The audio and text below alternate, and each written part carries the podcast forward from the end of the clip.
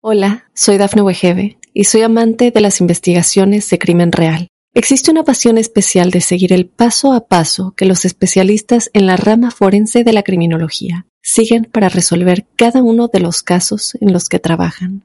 Si tú, como yo, eres una de las personas que encuentran fascinante escuchar este tipo de investigaciones, te invito a escuchar el podcast Trazos Criminales con la experta en perfilación criminal, Laura Quiñones Orquiza en tu plataforma de audio favorita.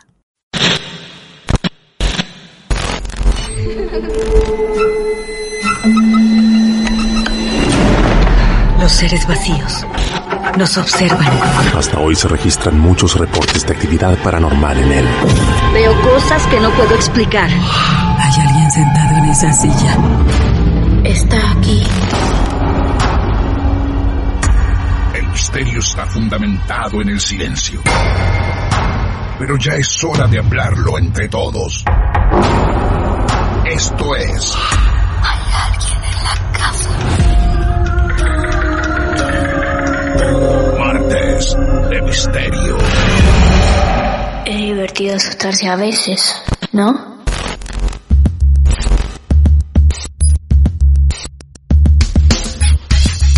Sean todos bienvenidos, bienvenidas.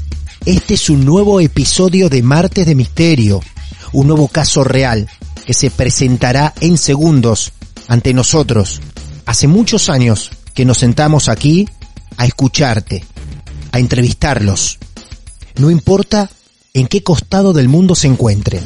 La historia de esta noche la vamos a buscar hasta Buenos Aires, más o menos a unos 400 kilómetros de Mar del Plata, dentro de Argentina, está Esteban para esperarnos con su nueva historia. Esteban, bienvenido, ¿cómo te va? Hola, buenas, ¿todo bien? ¿Ustedes cómo andan? Bien, muy bien, Esteban, gracias y bienvenido a Martes de Misterio. Aquí estamos todos esperando por, por tu relato, por tu historia real. Esteban, ¿cuántos años tenés? 28 años. Muy bien, 28 años.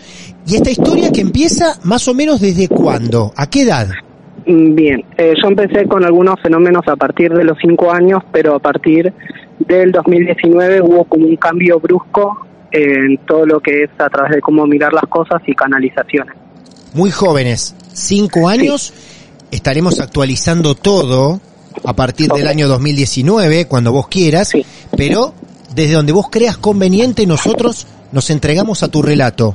Eh, yo cuando tenía cinco años eh, fue la primera vez que experimenté como una canalización de energías o se puede decir como un medio de mediunidad también o de visión, eh, en donde yo estaba acostado, estaba durmiendo, entre dormido en, mi pieza y empecé a sentir que me agarraban de los pies y sentía como un sonido de ambulancia, donde la ambulancia iba por todo desde mis hombros hasta los pies. Eh, yo estaba dormido, entonces empecé a gritar, a gritar y mi papá como tenía que ir a trabajar temprano resulta que se levanta, me reta, bueno todo como los chicos, porque viste cuando los chicos son chicos dicen no, pero eso es porque te quedaste viendo cosas hasta tarde y tal. Entonces resulta que al otro día me entero que se muere mi tía y el sonido de ambulancia y todo ese recorrido podría venir por ese lado. Ah, mira vos. Wow, qué fuerte eso. Inmediatamente al otro día se muere tu tía. Sí, eh, de un paro. Claro, sorpresivamente. Eh, a los nueve años yo siempre como tenía como un tipo de miedo a la oscuridad o algo por lo que podría pasar porque era como que uno tiene miedo. En realidad cuando es chico siempre tiene miedo, pero a medida que va pasando las etapas es algo normal, es algo, o sea, a cualquiera le da miedo las cosas que no está en contacto comúnmente. Entonces venía por ese lado también. A los nueve años resulta que yo me levantaba y siempre iba a saludar a las doce y media mi papá y mi mamá a la cama y volvía de nuevo a los ocho nueve. Resulta que cuando voy veo un vestido al lado de del espejo que daba justo a la puerta y resulta que eh, yo creía que era el camisón de mi mamá. Mi mamá ya estaba acostada. Bueno, voy la saludo todo. Cuando vuelvo a salir, el vestido ya no estaba más. Era un vestido largo, como si fuera tipo de novia, pero sencillo. No se veía la cara y no los pies, pero sí como que estaba levitando como si tuviera un perchero, que no existía ningún perchero. Pero al ser chico uno no, no lo piensa. ¿A tu papá o a tu mamá le mencionás algo de ese vestido en el momento? Sí, eh, me llevaron a curanderos, fui a iglesias evangélicas católicas. Pero para, para, para, por Eh, favor. sí. A ver, Esteban, ¿otras cosas estaban pasando o solamente por el vestido te llevan? No, porque yo le decía, más veo sombras, escucho cosas. Claro. O uno siempre, yo cuando era chico siempre jugaba cosas, diciendo cosas que iban a pasar o tratando de averiguar el nombre de una persona y en el 80% de las cosas ponele que se acertaban. Wow. ¿Y, y eso vos se lo Eh, demostrabas sí. a alguien? Hasta el momento no, porque al ser muy chico es como que uno es, eh, como que no se da cuenta. Sí en la escuela, por ejemplo, iba a una escuela católica y sí como que tenía un, un rechazo a esas cosas y como que no es que te marginaban, pero sí como que marcaban una diferencia. Eh, más que nada cuando estaban las monjas y eso es como que no. Pero era como que ya era natural de uno, era como algo natural otro hecho importante o como que las cosas se veían un poco más claras fue a los eh, 16, 17 íbamos a comprar una computadora y me acuerdo que esperaba mucho ese día y en el día anterior a comprarla, la noche anterior, sueño que voy en un auto con una valija, en un colectivo con una valija y el colectivo yo veía por la ventana y era mucho campo, campo, campo. Y yo decía, pero ¿qué hago yendo por el campo? Me tengo que bajar, porque Claro. era como que ahí estaba consciente. Sí, sí. Cuando me bajo y me abren la puerta de entre el medio, me bajo con la valija y veo que en donde estaba todo lleno de pasto y donde había tierra, porque era campo, estaba un pedazo de tierra removida en donde salía la cabeza de una mujer. Al otro día mi prima pierde la vida en la ruta cuando quedó el auto contra un camión. Por favor. ¿Esa valija significó Sí. algo? No, No, no. Después, eh, a las semanas, tuve un sueño en donde ahí empecé a experimentar, eh, me voy a hacer como contacto con, con seres eh, espirituales como mediunidad, en donde ellos me empezaron a hablar, me contacté con esta prima, me contacté con un sobrino, me Ah. contacté con personas que no conocía. Ellos no te hablan de manera verbal con la boca, sino Sí. de una forma telepática, pero Sí. te lo hacen saber y te vienen como imágenes. A ver, vamos a tratar de ordenar toda esta información que nos regalaste bastante Sí. fuerte en el comienzo. Primero te pregunto, cuando tu papá y tu mamá, mucho más joven vos, te empezaron Sí. a llevar a curanderos, ¿sí? ¿Qué Sí. decían ellos? ¿Qué devolución les hacían a tus padres? ¿Decían algo? Eh, la primera vez que fui a un curandero, que fue la primera vez que fui, que mi mamá se iba a curar la culebrilla, eh, le dijeron que tenía algo adentro que tenía que tratar de aceptarlo y de poder eh, llevarlo. Claro. Y en el momento en que ella me puso la mano empecé a llorar, a llorar y no podía dejar de llorar y supuestamente tenía que ir tres veces Ajá. a ese lugar. Sí.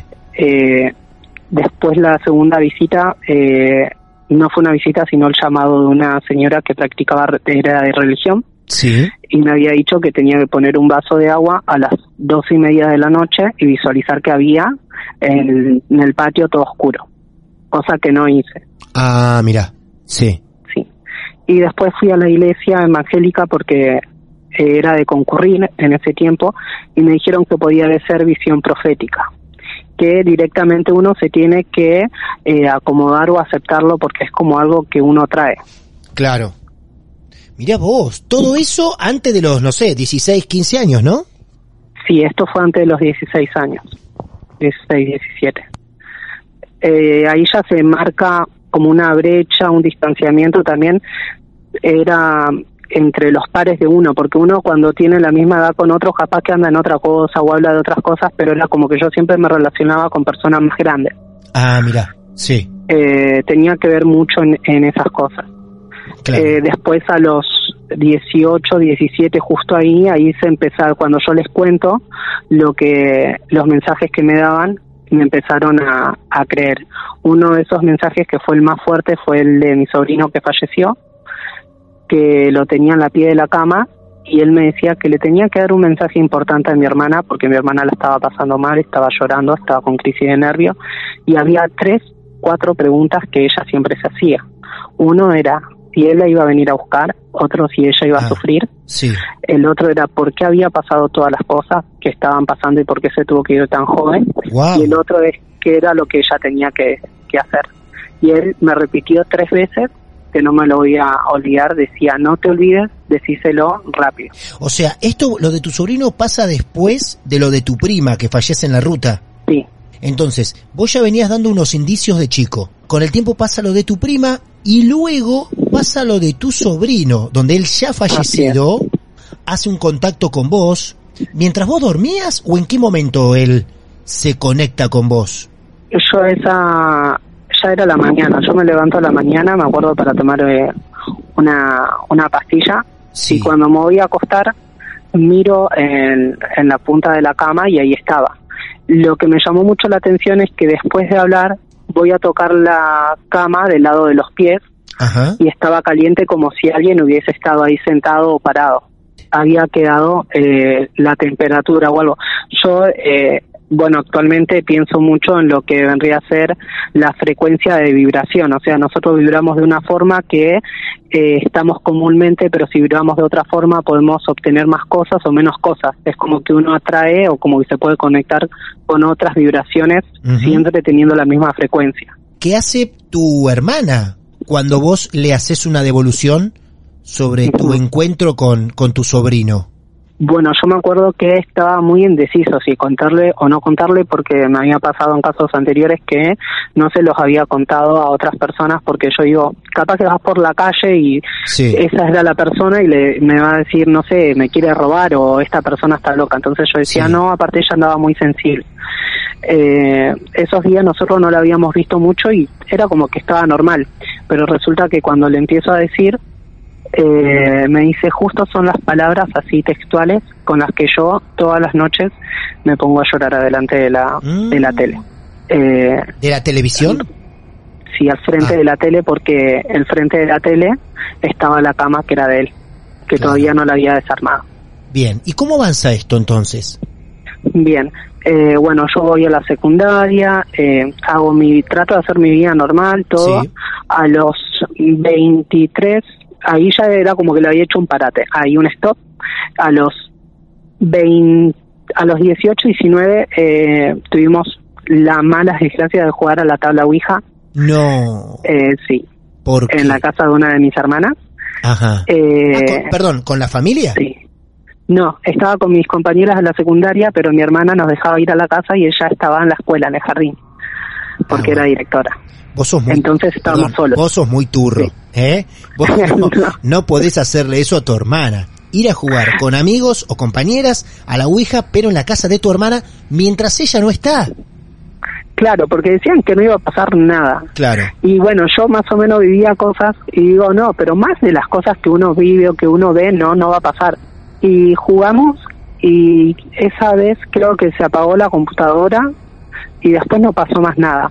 Era como que no había pasado nada, no había hecho nada. Ajá. ¿Hicieron- Eh, esa, ¿Esa noche hicieron contacto con algo? No, No. solamente vibró eh, un poquito lo que vendría a ser el, el señalador, Sí. pero nosotros creíamos que era una de mis compañeras que estaba ahí como media con miedo, Ajá. eh, Bien. pero eh, sí trajo consecuencias después. Vamos a esas consecuencias. ¿Cuánto tiempo después? Eh, esto nosotros lo jugamos en octubre, noviembre, diciembre, enero, dos meses y medio después. A ver, ¿qué pasó? Se va mi hermana de vacaciones, la que vive ahí, y viene mi otra hermana a cuidarle la casa. Eh, resulta que a eso de las dos y media, que se iba mi cuñado a trabajar porque trabajaba en una panadería y tenía que irse temprano, a ella la tiraban del pelo y la ahorcaban al lado de la cama, o sea, al lado del acompañante de la cama donde estaba ella. Ajá. Eh, decía que la abrazaban y nosotros le decíamos, capaz que es, es tu marido. No, no es mi marido, decía. Y siento que me abrazan o que me ahorcan. Resulta que a todo esto ella viene a mi casa, nos cuenta, pero nosotros, uno a veces es como que no cae o dice, no, capaz que se hace la cabeza. Aparte ella no creía en nada de eso. Eh, siguen pasando los días, se siguen quedando, siguen pasando cosas. A los chicos después, eh, ella tiene dos chicos y los chicos sentían pisadas en la escalera, no había nadie. Mm, ¿Ella ya sabía que ustedes habían jugado a la Ouija? No, no ah, sabía nadie. pequeño detalle. Me imaginé, por eso te lo pregunté. Por eso te lo pregunté. Sí, no, no sabía nadie. Eh, una noche que viene a mi casa y nos habla de forma seria con mi papá y mi mamá y nos dice, en, la casa de, de mi otra hermana está pasando tal y tal cosa, está una prima que es, eh, es pastora y el marido es pastor y dice, bueno, está bien, vamos a comer allá y eh, vemos a ver qué pasa para hacerle compañía porque ya no se quería quedar y la casa no la podíamos dejar sola. Es una casa encima de dos pisos, la parte de arriba estaba como media oscura, tenía un patio grande. Eh, resulta que vamos a comer a la noche, tenía un perrito, estábamos comiendo y bueno, nosotros mirábamos a la ventana porque a veces como que te llama la, la atención. Sí. Eh, cuando nos estamos por ir resulta que la perrita aparece muerta al lado de, de la pared. La perra sola así fallece. Sí, muere. Nosotros creíamos que había sido capaz por un sapo, una víbora, algo, pero es raro que aparezca y no tenía Claro. signos, indicios de nada. Claro. Pero quedó como petrificada. Eh, bueno, lo agarramos, la enterramos todo y nos fuimos. Nos queríamos quedar ahí, pero no había lugar para todos, así que se quedó mi prima que es pastora, eh, mi, uno de mis dos eh, primos, de los hijos de mi prima, mis dos sobrinos y mi hermana, porque mi cuñado se iba a trabajar. Esa noche fue cuando pasó todo. Ellos tenían un cobayo, eh, dos coballitos en, un, en una pecera. Entonces ellos están durmiendo, están viendo la tele, todos en el comedor abajo con los colchones porque nadie quería subir a las piezas arriba a dormir separados. Resulta que están viendo la tele y les apagan la tele. Ellos prenden con el control y se apaga la tele de nuevo. Los cobayos quedaban vuelta en la ruedita sin parar. Entonces le van a decir a mi prima y mi prima dice capaz que lo que está flojo el cable o algo, se fijan, ¿no? En el momento que prenden de nuevo la tele se empieza a escuchar como que alguien subió corriendo las escaleras y ven una sombra. Eh, mi prima se despierta todo esto y cuando ella se despierta y va a agarrar a los chicos es como que alguien le pegó un, manotazo al, al sillón que estaba en la puerta. Entonces la tratan de despertar a mi hermana que estaba al lado de mi prima durmiendo, la despiertan, la despiertan y se le hace a mi hermana en el cuello los, eh, ¿cómo se dice? Como las, las marcas como que te están ahorcando Sí, sí, y claro. empezó a tirar eh, manotazos de ahogado y cuando le tiran con agua ahí se, se pudo entrar en sí y a mi sobrina se le volaba un poco el pelo. Bueno, nadie quería subir arriba, Todo eso en la misma noche. sí, fue en unas pocas horas. Y lo loco que eran testigos muchas personas. Sí, eran eh, tres menores y dos mayores. Por favor. Qué barbaridad. Eh, ¿Vos no estabas ahí? No, No, yo me había venido esa noche. Sí. Eh, sí, eh, después ellos no quisieron volver. Esa noche después para terminar, los cuadros se habían volteado y la luz, los las lámparas de arriba lo que hacían eran girar. Eh, giraban como en relación eh, al sentido contrario al reloj, porque no tenían el, el portafoco y estaban ahí las, las sombras y tuvieron que, que ir a orar por medio, como mi prima no podía, con el celular en altavoz pusieron a un grupo de tres pastores a orar y empezaron a orar para que para que se vaya. Vos te empezás a enterar Eh, todo al otro día. Sí, porque Sí. ahí nomás a las doce y media ellos llegaron acá porque no se querían quedar y no querían ir ni y ahí nomás cuando terminaron de limpiar eh, de orar viene una sombra rápida y lo agarra del brazo a uno de los chicos. Y es como que estuvieron ahí no forcejeando pero sí como que le dieron el tirón porque esa sombra era como que quería agarrarlo. Y después cuando vio que no pudieron esa sombra agarró y se fue por la ventana para afuera. Era una sombra sola. Insisto que la gente entienda este momento. Hechos que ocurrieron en horas nada más. Lo que algunos tardan en contarnos y que duran años, esto en una misma noche, con muchos testigos. Repito, esto es en la casa donde ustedes jugaron Ouija, hace unos meses. Sí, y hoy Bien. en día pasan algunas cosas, pero no eh, fuertes. Por ejemplo, no sé, vamos y mi hermana no está y a mi mamá mayormente adentro le dicen adelante o pase y no hay nadie. Y eh, hoy en día quedó el miedo ese de mi mamá y mi hermana que no quieren pasar adentro. A mí me pasaría lo mismo. Tal cual.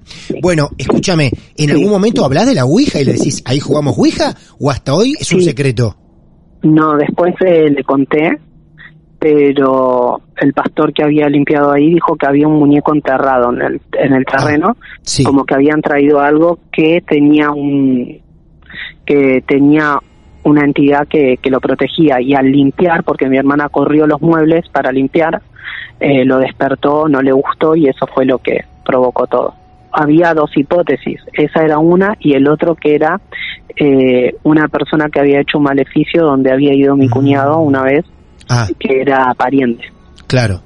Bueno, entonces, vos me hablaste hoy algo del año 2019. Todavía con tu historia no llegamos a, a ese año, pero No. te pregunto, ¿ocurre ese hecho atroz o varios en una misma Eh, noche sí. en la casa de tu hermana? ¿Inmediatamente después siguen pasando cosas? ¿Pasa algo más en tu vida?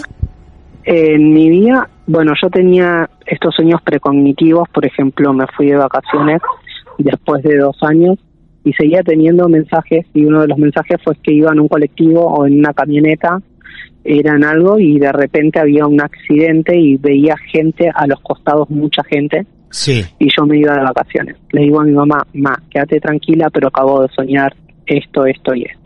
Y sabía lo que era diferencia de un sueño a una precognición porque uno lo ve como diapositiva. En cambio, el sueño es todo seguido. Eh, resulta que cuando voy de viaje no pasó nada. Le digo, ma, quédate tranquila, está todo bien. Pero la anteúltima noche, cuando fuimos a bailar, resulta que íbamos en la autopista y se cruzaron una banda de personas que habían salido a un boliche que estaba en la autopista y se cruzaron en los autos y el auto que iba delante de nosotros quedó abajo de un colectivo y el remisero era una remisera que justo nos llevaba a nosotros que íbamos en una camioneta eh, tuvo que frenar y irse a la banquina haciendo ruido por todo quedó la marca todo porque si no nos pegaba de lleno a nosotros también la camioneta el camión. Esa fue otra de las señales. Sí. así fui teniendo algunas señales. Pero como te contaba en el 2019 que fue cerca del eclipse fue el día del eclipse solar creo que fue en junio o julio. Sí.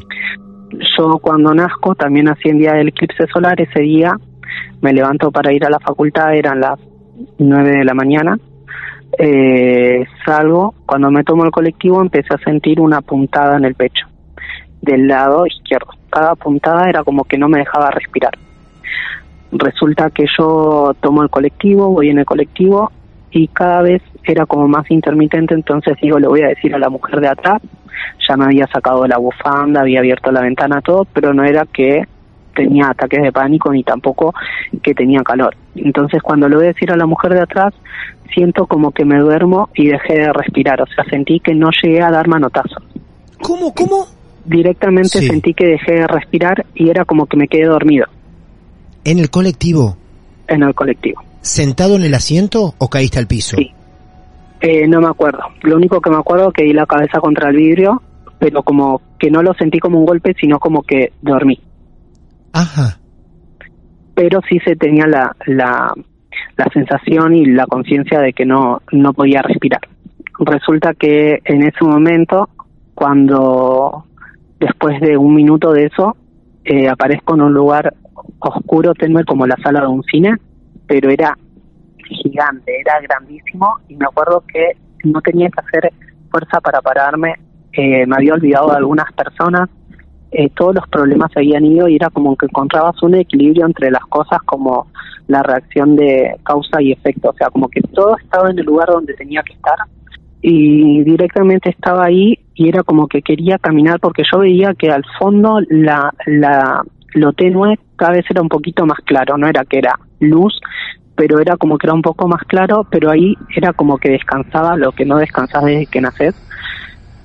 Y de repente cuando estoy ahí y empiezo a querer caminar, voy caminando y me despierto. Fue como que estuve un segundo, pero resulta que cuando me despierto habían pasado casi 40 minutos. 40 minutos de la vida real. Sí. Ajá. 40 minutos de vos dormido, entre comillas, en el colectivo.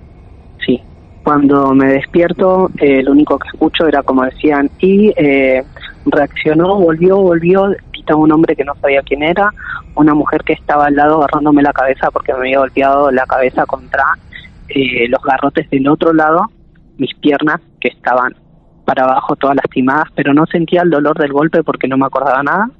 Y venía el colectivero caminando y me decía, ¿estás bien? ¿Volviste? ¿Volviste?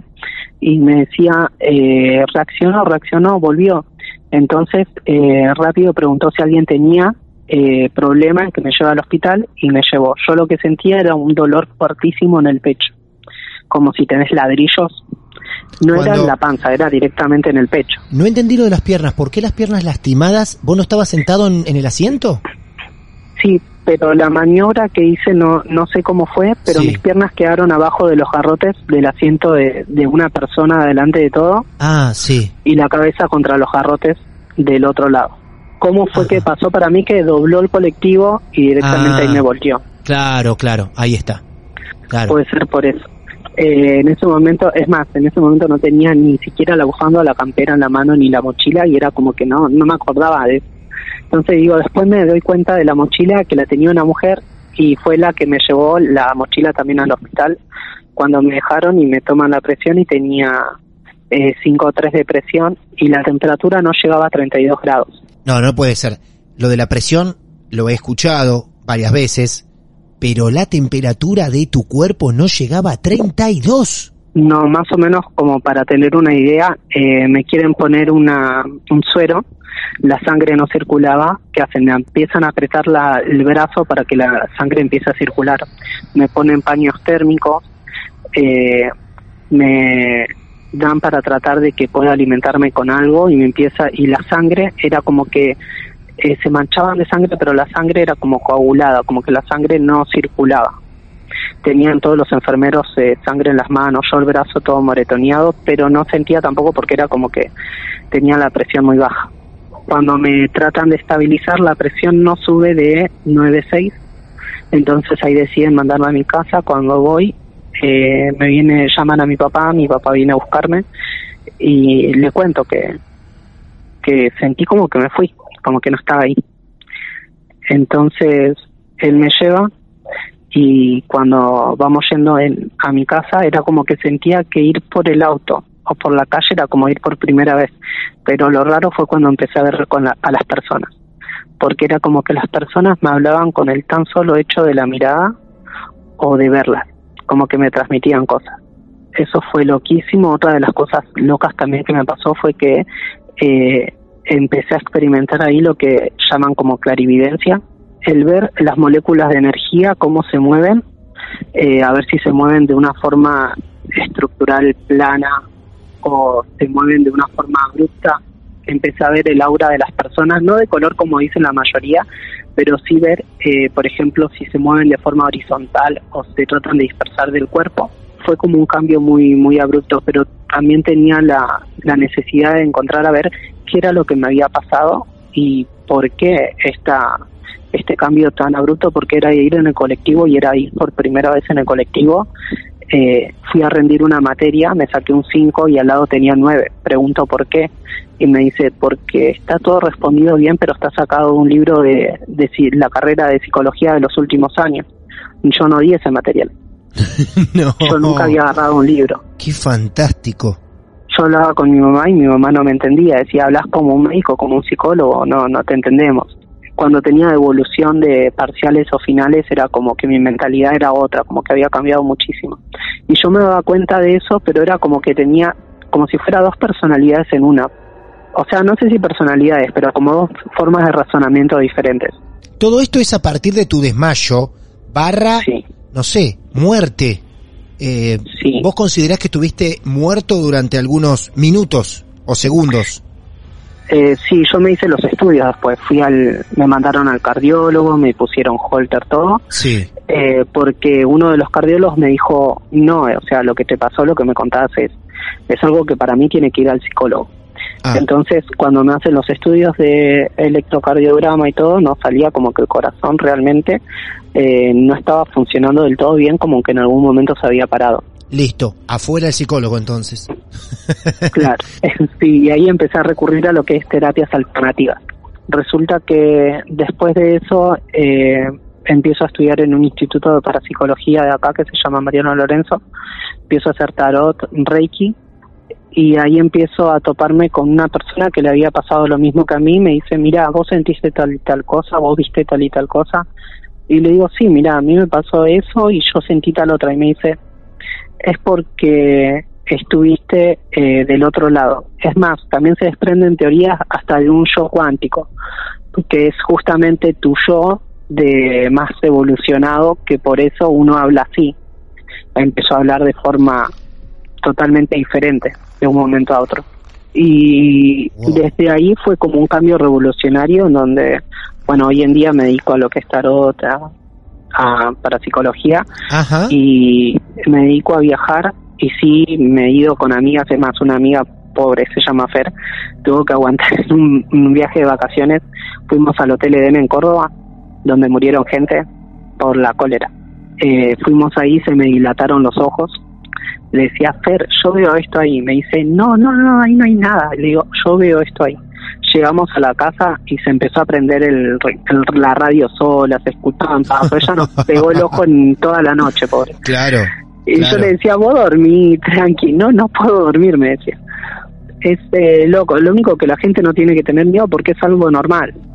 O sea, nosotros tenemos más de tres planos, por más que nosotros digamos que hay una un plano tridimensional, solamente que es que nosotros no lo conocemos bien y que para nosotros es totalmente diferente, pero realmente tiene vibración y realmente tiene materia como nuestro plano y si nosotros de a poco lo vamos conociendo, vamos a perder el miedo a eso. La verdad que me dejas sorprendidísimo, Esteban. No esperaba terminar hablando con un medium en esta, en esta historia. Qué bueno. Qué bueno que lo estás aprendiendo a sobrellevar. Nosotros tenemos a nuestro medium Leonardo, que cada tanto colabora con nosotros. y, descubrí también que el mundo de la mediumnidad eh, son bastante, bastante solidarios unos con otros. Y se ayudan porque a veces es muy difícil que nosotros, el resto de los mortales, que nos creemos normales, los entendamos. Para eso nosotros los invitamos a Marte de Misterio para que cualquiera de ustedes cuente su historia. Con vos fuimos un poco más allá, porque ahora me encuentro charlando con un medium todavía y, y con gente que te rodeó y comprobó cada una de las cosas. Tus premoniciones, el momento que tuviste muerto, que te mandaron un psicólogo y después pudieron descubrir que tu corazón en algún momento se detuvo. Sí, eso fue como un shock muy grande, más que nada para mi familia, y también como que tuvieron que sobrellevar el esto de, hablar con alguien que a veces no entiendo cómo habla. Claro. Como de tener un, lenguaje totalmente diferente. Es más, ellos al principio tenían miedo, pero como todos, porque todos, o sea, nos da temores de las cosas que no conocemos. Y si nosotros nos ponemos a pensar, eh, todos tenemos capacidad en algunos menos nivel o más nivel, pero de ser medio, porque ese ser el mediador entre la simple cosa como por ejemplo la naturaleza y lo terrenal entre esto y el otro, siempre es como que vamos siendo medio de alguna forma u otro. ¿Cómo están los que te rodean? ¿Qué piensan de vos hoy por hoy? Bueno, tengo de todo. Tengo, por ejemplo, mis primas que me dicen, eh, necesito una tirada de carta o necesito que me leas los registros o que hagas algo. Claro. Eh, y después tengo personas sí. eh, que atiendo, te estaba en un, en un grupo de videntes de internacional donde estaba teniendo personas de Estados Unidos y Europa. Con lo que me decís, de forma inesperada nos encontramos charlando con un medium, una persona con un relato cargadísimo de cosas. Ya lo que nos contaste que pasó en solo una noche, en horas nada más, en casa de tu prima, ya era demasiado. Y hasta acá llegamos. Hasta sentiste lo que es estar muerto. Unos minutos, unos segundos, no sabemos cuánto tiempo, pero bueno, allí estuvo. Y tu vuelta a este mundo con, con toda esa sabiduría y, y bueno, y toda la experiencia que tenés hoy por hoy, siendo tan joven, con tan solo 28 años. Es poca edad para todo lo que viviste y lo que seguramente te falta por, por vivir, amigo. La verdad que para nosotros es un honor haberte descubierto y que hayas charlado con, con nosotros para contar tu caso. Hermoso relato, Esteban, ¿eh? Lo mismo digo para ustedes y también saludos a la gente y que no, si están pasando por algo parecido, porque hay a veces, muchas veces donde uno recurre o pide o necesita la búsqueda, es que no tengan miedo y que realmente se abran y, encuentren la tranquilidad para poder llevarlo de forma, de una forma, de la mejor forma posible en realidad. Que realmente es, es una herramienta que ayuda mucho. Esteban, gracias por tu mensaje, por tu responsabilidad en el relato y bueno, gracias a vos, te mando un gran abrazo. Gracias, igualmente. Vaya sorpresa que nos llevamos, miren con quién terminamos hablando, con un medium y ustedes que son una caja de sorpresa para todos nosotros. Somos Marte de Misterio, así como lo hizo Esteban, vos nos podés buscar en nuestras redes sociales, arroba Martes de Misterio. Andamos por Instagram, por Facebook, por Twitter, nos mandás un mensaje privado y nos decís que también vos querés contar tu caso. Así nosotros nos seguimos alimentando de sus vivencias, extrañas, esotéricas, de esas que a la mayoría en el mundo les cuesta creer y en nuestro mundo son siempre bienvenidas. Mi nombre es Martín Echevarría y seguramente nos encontraremos en otro episodio de Martes de Misterio. A veces es bueno tener miedo. Martes de Misterio. Hola, soy Dafne Wegebe y soy amante de las investigaciones de crimen real. Existe una pasión especial de seguir el paso a paso que los especialistas en la rama forense de la criminología siguen para resolver cada uno de los casos en los que trabajan. Si tú, como yo, eres una de las personas que encuentran fascinante escuchar este tipo de investigaciones, te invito a escuchar el podcast Trazos Criminales con la experta en perfilación criminal, Laura Quiñones Orquiza, en tu plataforma de audio favorita.